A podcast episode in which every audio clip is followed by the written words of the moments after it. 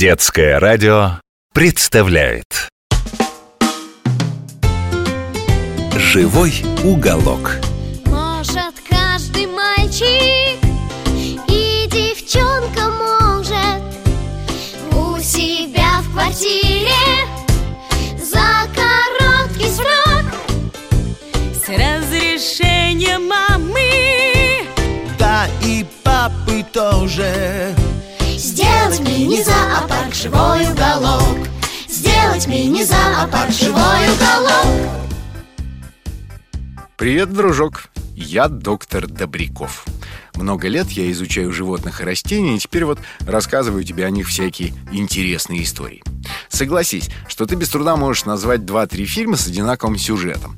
Человека заморозили в специальной установке, или он сам замерз где-то там в горах, а потом, через много-много лет, он снова ожил.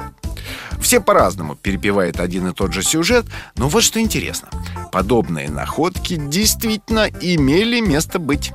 Правда, размораживали не людей, а животных. Есть такой примитивный тритон, сибирский углозуб, который приспособился к жизни в Заполярье и даже при температуре около нуля градусов сохраняет активность. То есть ест, ползает, ищет пищу. Но ты же помнишь, что у всех земноводных кровь холодная, и температура тела равна температуре правильно, окружающей среды. Так что другие тритоны, даже при небольшой плюсовой погоде, спят без задних ног в ожидании весны. А этот ползает и не мерзнет. Мало того, сибирский углозуб может вмерзать в пласты вечного льда, а через несколько лет, если выдастся уж очень жаркое лето, размораживаться и оживать. Возможно, он и 100, и 200 лет во льду сохраняется. И это далеко не все интересные подробности жизни тритонов. Так ты наверняка встречал самого обыкновенного тритона, похожего на небольшую бурую ящерку, только не с мелкой чешуей, а с эластичной и гладкой кожей, как у лягушки. Весной у самца, как и у многих других тритонов, отрастает волнистый гребень по всей спине и хвосту и делает его похожим на крохотного дракончика. А самка обыкновенного тритона отличается не яркой внешностью, а трогательной заботой о потомстве. Каждую икринку она бережно заворачивает в листики подводных растений, а ведь таких икринок у нее сотни. Есть среди тритонов и писанные красавцы. Например, малоазиатский. Этот уместнее смотрелся бы не в горных речках Кавказа и Малой Азии, а в коралловых рифах, среди тропических рыб, удивительно хорош. Гребень высокий, зазубренный и с яркими продольными полосками. Сам как ягуар, оранжевый в черную крапинку. На боку серебряная полоса в черной окантовке и ярко-синие пятна на хвосте. Ну просто глаз не отвести. Да и наш гребнистый тритон с огненным брюхом и защитным камуфляжем на спине и боках тоже смотрится очень неплохо.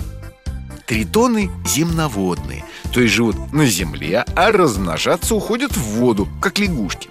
Летом их можно встретить на огороде или в лесной подстилке, а весной в пруду, в канаве, даже в небольшой луже. Но не надо хватать их и тащить домой в банку или аквариум. Для того, чтобы правильно содержать обыкновенного или гребенчатого тритона, необходим изрядный опыт. Ты же не сможешь создать им более прохладные, чем в квартире условия. А при излишнем тепле они начнут страдать, а может быть даже и погибнут.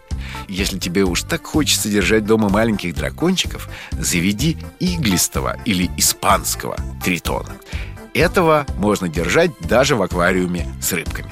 Только рыбки не должны быть маленькими А то помню, как однажды утром Я обнаружил сомика с откушенной головой А над ним задумчиво застыла Только что подаренная мне тритониха А с большими рыбами тритоны жили довольно долго и мирно Потом появились хищные окунеобразные цихлиды И в схватке с одной из них тритониха потеряла переднюю лапу и вот каково же было мое удивление, когда через некоторое время у нее отросла новая. Так я узнал о таком явлении, как регенерация. Ведь у дальних родственников тритонов, ящериц, вырастает новый хвост взамен отброшенного. Так почему бы у тритона не отрасти лапе? Держать испанских тритонов в аквариуме очень просто и интересно.